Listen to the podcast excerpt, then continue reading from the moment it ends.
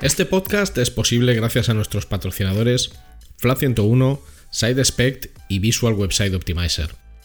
Gracias por vuestro apoyo a la comunidad CRO y CXO.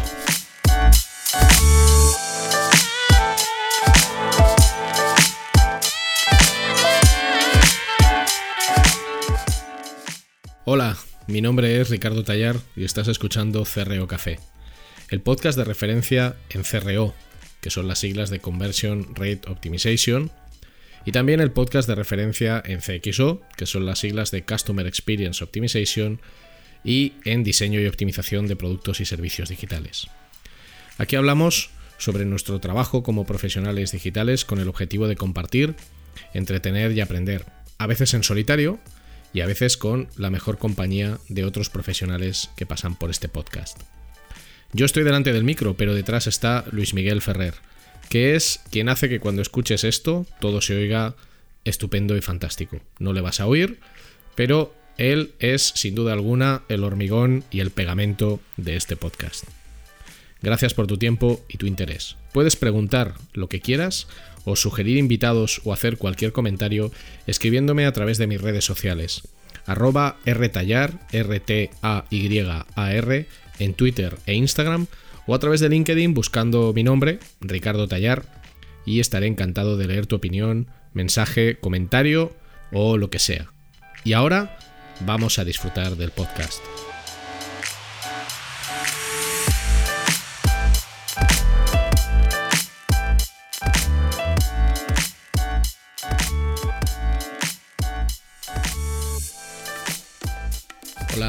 Gracias por estar al otro lado escuchando este episodio de Cerreo Café en Español.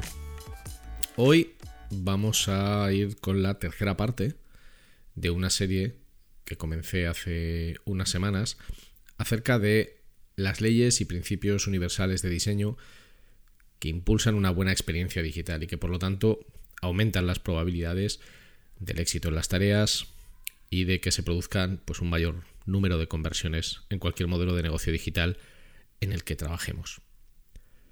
Así que ya sabes, prepárate aquello que más te guste beber.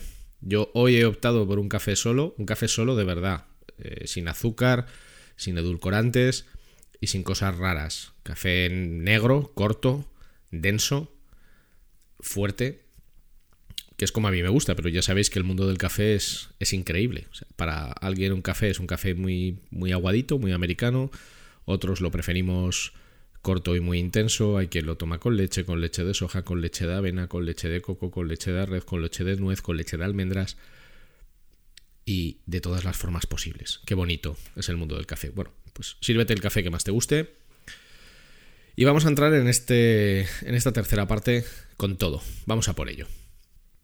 Bueno, hoy vamos a hablar de cinco leyes o principios universales de diseño. Como esta es la tercera parte, tendremos un total de, 15. Hoy en concreto vamos a hablar en este episodio de la ley de Parkinson, de la ley de Jacob, de lo que se conoce como el efecto Zeigarnik, em, del efecto de posición serial y del efecto Veblen.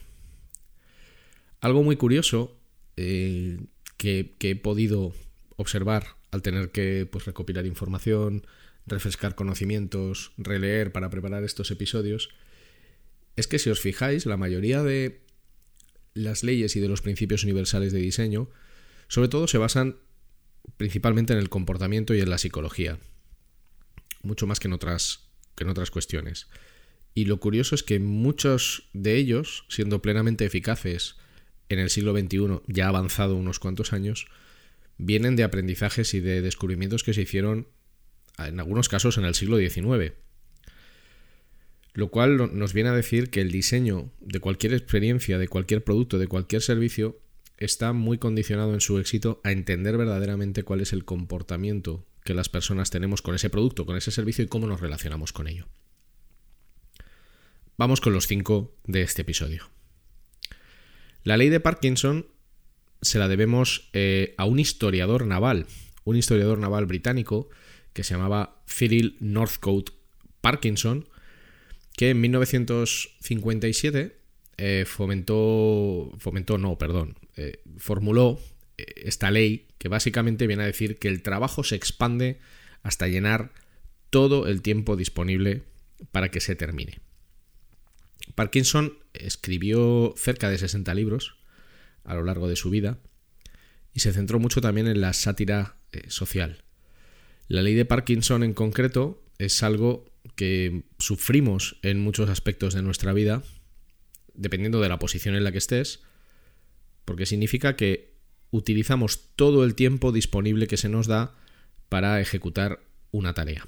Otras leyes populares de Parkinson, por ejemplo, la ley de la dilación, que también se conoce como el arte de perder el tiempo, y otra que se llama la ley de la ocupación de los espacios vacíos, que es esta sensación de que por mucho espacio que haya, en una oficina o en una casa siempre hará falta más. Las principales características de las leyes que formuló eh, Parkinson es que vienen de la experiencia cotidiana. No corresponden a un análisis formal, sino a un ejercicio de etnografía, de observar la realidad cotidiana. La más popular es esta. La más popular es esta. Utilizamos todo el tiempo que se nos concede para la ejecución de una tarea. Y esto supone un problema en términos de eficiencia, sobre todo si el tiempo es una variable que es importante. Al final lo que estamos diciendo, lo que Parkinson enunció en esta ley, es que si, por ejemplo, para formalizar una reserva hotelera online se nos concede tiempo infinito, emplearemos todo el tiempo del que dispongamos para hacer esa reserva, todo el tiempo que se nos conceda. Por lo tanto, lo que nos interesa como diseñadores para combatir la ley de Parkinson es intentar reducir el tiempo de ejecución de las tareas o hacer que las tareas deban de ser completadas en un marco temporal concreto. Una forma muy habitual de gestionar la ley de Parkinson en los diseños es indicar el tiempo que se dispone para ejecutar algo. Por ejemplo, cuando vais a hacer una reserva en, en Eventbrite o en sitios similares o incluso cuando se está haciendo una reserva hotelera en algunos sitios o cuando estás operando con algunos bancos, se te indica que dispones mm, de 15 minutos, por ejemplo, para realizar esa opción. Creo que en Eventbrite ahora mismo son 8 o 10 minutos para realizar una compra de, de entradas. Esto se hace de una manera totalmente deliberada desde el diseño para indicarte que ese es el tiempo máximo del que dispones y por lo tanto tienes que hacer la tarea o en ese tiempo o en menos. Precisamente para combatir esta ley de Parkinson que de no hacerlo implicaría que tomaríamos mucho más tiempo para realizar esa tarea. Por lo tanto, lo que se suele hacer para evitar que se dé la ley de Parkinson y las personas al utilizar un producto o un servicio invirtamos cantidades de tiempo exageradas es limitar el tiempo eh, o la disponibilidad de los elementos de manera temporal para tener un marco de tiempo más, más reducido. Días que algo está disponible, tiempo del que dispongo para ejecutarlo y sobre todo también evitar excesivas alternativas. Por ejemplo, un modelo muy habitual en el que se cae la ley de Parkinson es la personalización de viajes. Este tipo de sites o de aplicaciones en las que tú puedes personalizar o customizar tu viaje en todos los elementos. Claro, si no hay una limitación de tiempo en esas tareas, lo que sucede es que te puedes pegar literalmente horas completándola horas personalizando tu viaje, el tipo de vuelo, el tipo de hotel al que vas a ir, las actividades que vas a realizar, los menús que vas a contratar, las excursiones adicionales. Por eso, para eh, reducir el efecto de la ley de Parkinson se utilizan sobre todo las reducciones temporales y las limitaciones de opciones intentando que todo pertenezca a un grupo preseleccionado.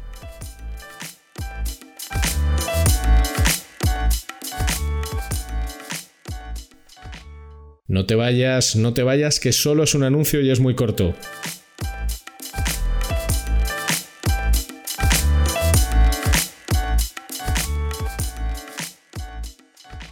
Si necesitas ayuda profesional para mejorar la conversión de tu negocio digital, tu mejor opción es contar con Flat 101. En Flat 101 somos especialistas en el diseño, desarrollo y optimización de servicios y productos digitales y podemos darte soporte en todas las áreas técnicas que intervienen en la conversión. Más de 15 años de experiencia profesional en más de 500 proyectos de conversión para multinacionales y startups a tu servicio, con el mejor equipo de profesionales CRO que vas a encontrar. El resultado nos importa y el cómo conseguirlo también. En Flat 101 estamos listos para ayudarte.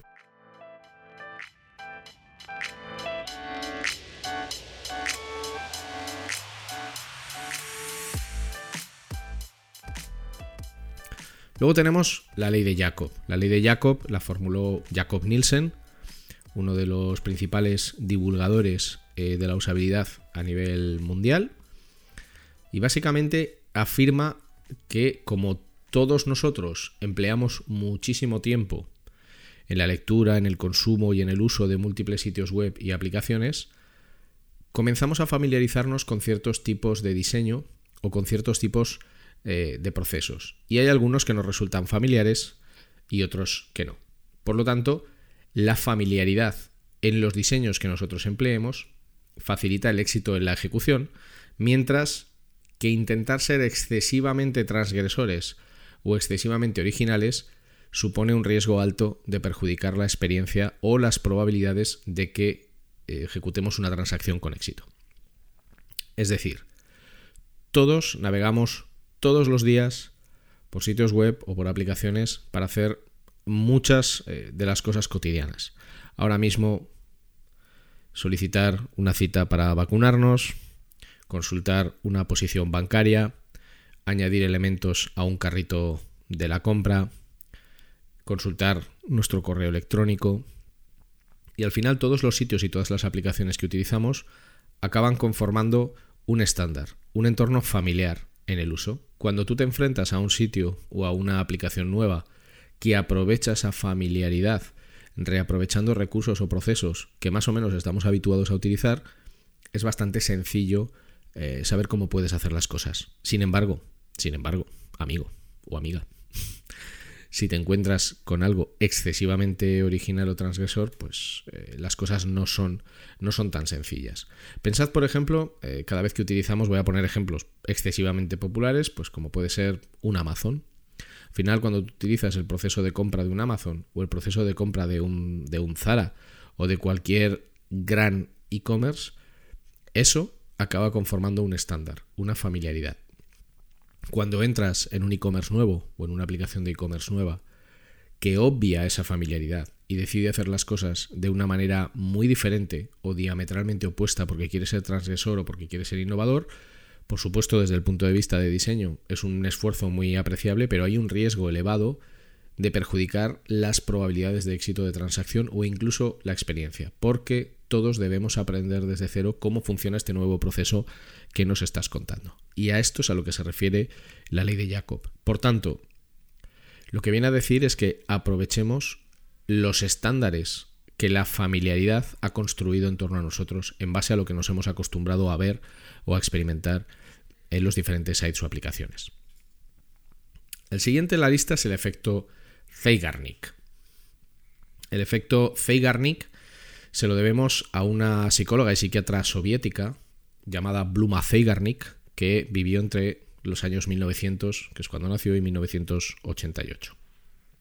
El efecto Zeigarnik se resume en que recordamos las tareas que no hemos conseguido completar o en las que nos han interrumpido con mucha más eficacia que aquellas que podemos completar sin problemas. Y todo esto eh, comenzó cuando Bluma Zeigarnik observó en un café, observó en un café que los camareros recordaban eh, perfectamente una larga lista de pedidos o recordaban perfectamente un montón de cosas que tenían todavía pendientes de hacer o pedidos que tenían todavía pendientes de servir, pero ya no recordaban absolutamente nada de los pedidos que ya habían completado, que habían servido y que ya habían completado. A partir de eso, formuló eh, este principio, formuló este efecto que demostró a través de una serie de, experimentos, sobre todo basados mucho en la interrupción de tareas en grupos de personas que se ponían a ejecutar una tarea y eran sistemáticamente interrumpidos, sobre todo cuando estaban muy cerca de llegar al fin, para ver luego qué sucedía, qué recordaban y cuántos querían, eh, querían completar eh, aquello que habían dejado a medias.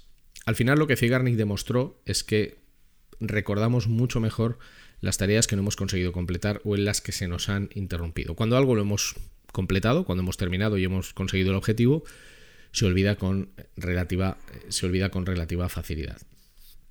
¿Cuál es la razón de todo esto? Bueno, la razón de todo esto es que una tarea inacabada crea una, tensión, una carga psicológica, que consiste en la aparición sobre todo de una serie de eh, pensamientos molestos, de necesidad de completar aquello que hemos dejado medias. Y de hecho ha sido utilizado y explotado muchísimas veces. Yo creo que el formato más popular de explicar el efecto Zeigarnik es lo que se conoce como cliffhanger, que es esto tan típico de las películas o de las series en las que al finalizar un capítulo o al finalizar una película de una saga te dejan con un final que no termina la historia. Sí termina esa película o sí termina ese episodio, pero no termina la historia y te quedas con ganas de más. Como no le quiero hacer spoiler a nadie con, absolutamente nada, pues sería el típico final de un capítulo de serie o de una película en la que quedan cosas por contar que se te sugieren pero no se te muestran. Y entonces eso es una tarea incompleta porque la historia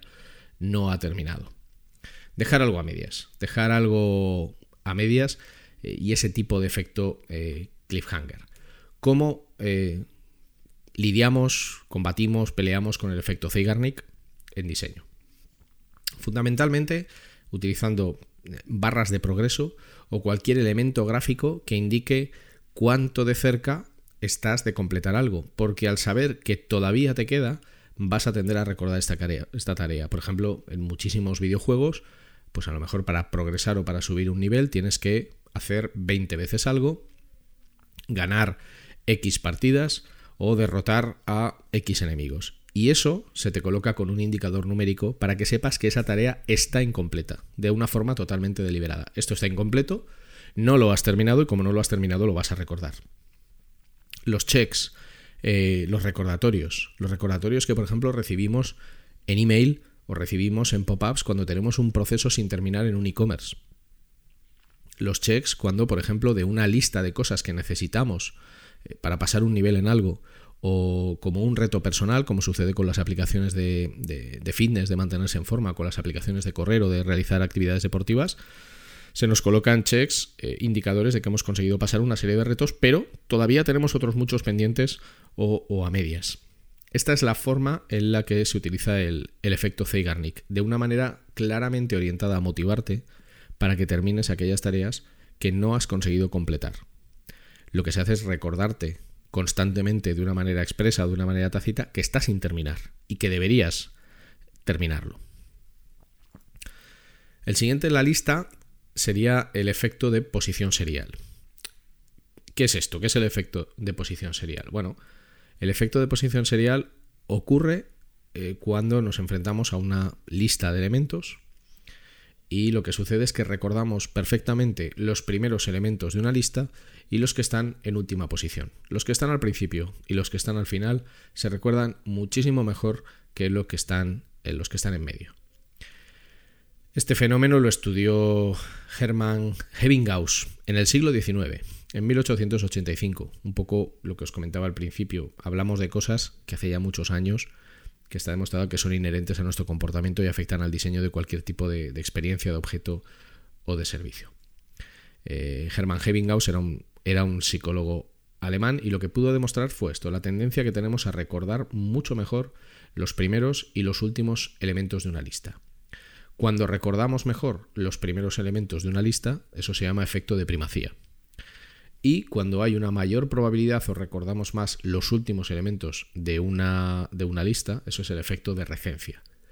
Si cogierais esa lista y construyerais un gráfico, pues tendríamos un gráfico y ese gráfico representara nuestra atención, tendríamos un gráfico en forma de U, donde los dos extremos que más arriba están son los primeros elementos de la lista y los finales. ¿Cómo manejamos esto a nivel, de, a nivel de diseño? Bueno, en primer lugar con la ordenación de elementos. La ordenación de los elementos más relevantes o que queremos que estén más presentes en la memoria de trabajo de un usuario implica que utilicemos los primeros y los últimos elementos de la lista para que sean los mejor eh, recordados. Aquello que quieres que un usuario perciba de una manera rápida como algo que puede utilizar o que debe recordar o que es importante eh, que preste atención, siempre está al principio y al final. Sucede lo mismo también con los, con los layouts.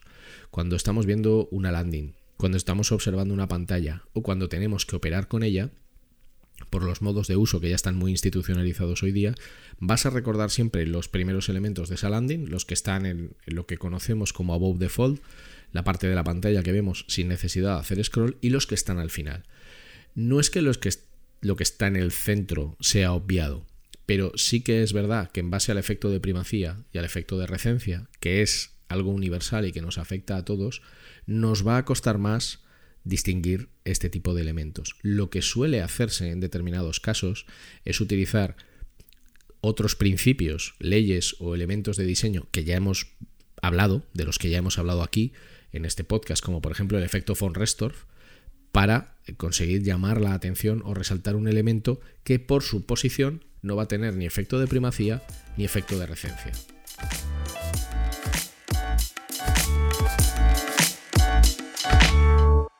Will this work? Hmm, maybe not. Isn't that what we're all trying to figure out? With VWO, create and A B test different variations of your website to continuously discover the best performing versions that improve conversions. Stop guessing. Start A B testing with VWO today.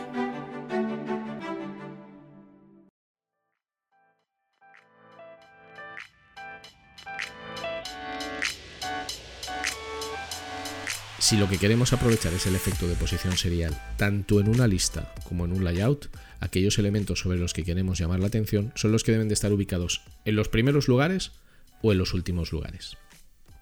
Y para terminar, eh, vamos a hablar de algo que, a, mí personalmente me, fascina mucho, es un, poco, es un poco loco, que es el efecto, el efecto Veblen. Bueno, el efecto Veblen tiene su nombre eh, por el apellido de, de Thorstein Veblen, que era un sociólogo y economista norteamericano, aunque por su nombre pudiera pasar por un vikingo, eh, que vivió entre los años 1857 y 1929.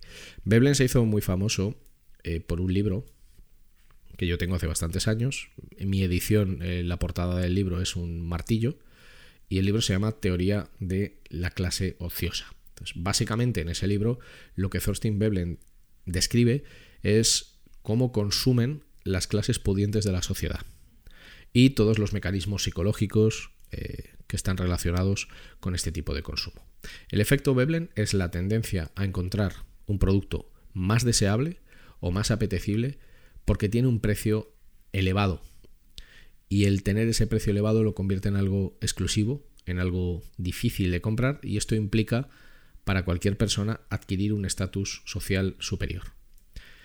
Se emplea en diseño asociando muchas veces productos o servicios a personas de cierto estatus o empleando precios muy altos o incluyendo características dentro de un precio alto que lo convierten en un bien muy escaso y muy valioso o aparentemente muy escaso y muy valioso.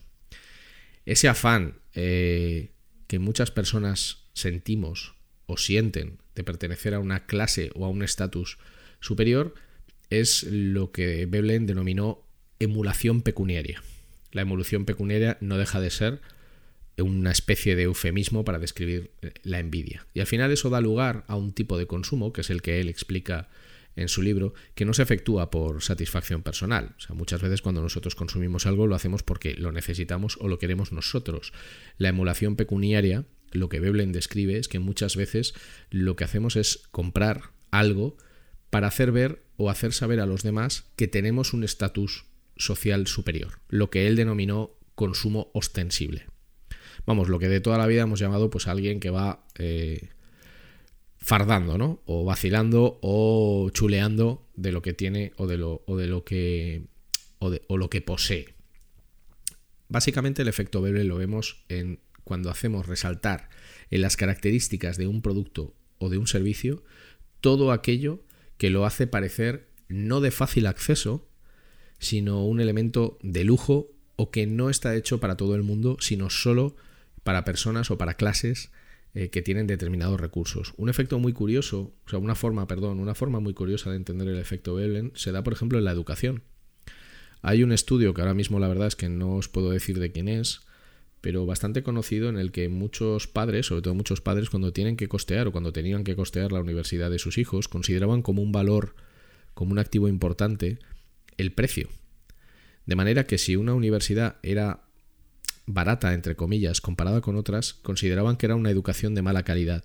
Mientras que si un programa formativo tenía un precio muy alto, consideraban que tenía una calidad superior. Esta es otra manifestación del efecto Veblen. Por supuesto, El efecto Veblen no solo consiste en coger un producto y colocarle un precio desorbitado, porque evidentemente las personas, hombre, imbéciles no somos o no lo somos todo el tiempo. Si tú vendes un producto muy común, que además en el mercado hay productos análogos eh, o sustitutivos de precios muchísimo más bajos, ahí va a ser muy difícil que el efecto Veblen funcione. Si consigues en la descripción o en el precio incluir características o hacer comprensible que se trata de algo que realmente está limitado al acceso a unos pocos, pues la cosa cambia. Y en la formación lo vais a ver muchas veces. De hecho, hay programas formativos que directamente empiezan con unos costes altos y donde claramente eh, lo que se está intentando es transmitir el mensaje de que esa formación no es para todo el mundo, sino solo para unas élites, entre comillas, y ahí tenemos un efecto Veblen de manual. Y con el efecto Veblen terminamos las cinco leyes o principios de esta tercera parte, que espero que, que os guste y que sobre todo os sea útil en la aplicación más o menos directa. Como en los dos episodios anteriores, es muy importante entender que no todas estas leyes o principios de diseño son aplicables a todos los proyectos, tanto de diseño de productos o de servicios, sean digitales o no. Yo creo que una de las principales labores de un buen diseñador es precisamente entender en qué momentos debe enfocarse eh, la utilización de unos u otros en función del tipo de producto o servicio eh, al que se enfrenta. Tiene mucho que ver con si una compra es impulsiva, con si una compra es reflexiva, si es un producto común en el mercado, si tiene mucha competencia, si tiene poca, si es un nuevo producto, si hay que aleccionar o enseñar sobre él. Este es un trabajo muy personal de cada uno de vosotros, pero como siempre, el mero hecho de usar estos principios no va a garantizar el éxito, hay que saber cuándo utilizarlos. Esto es como cocinar. Tú puedes tener los mejores ingredientes del mundo, pero si la receta, si no combinas bien, la receta no va a funcionar.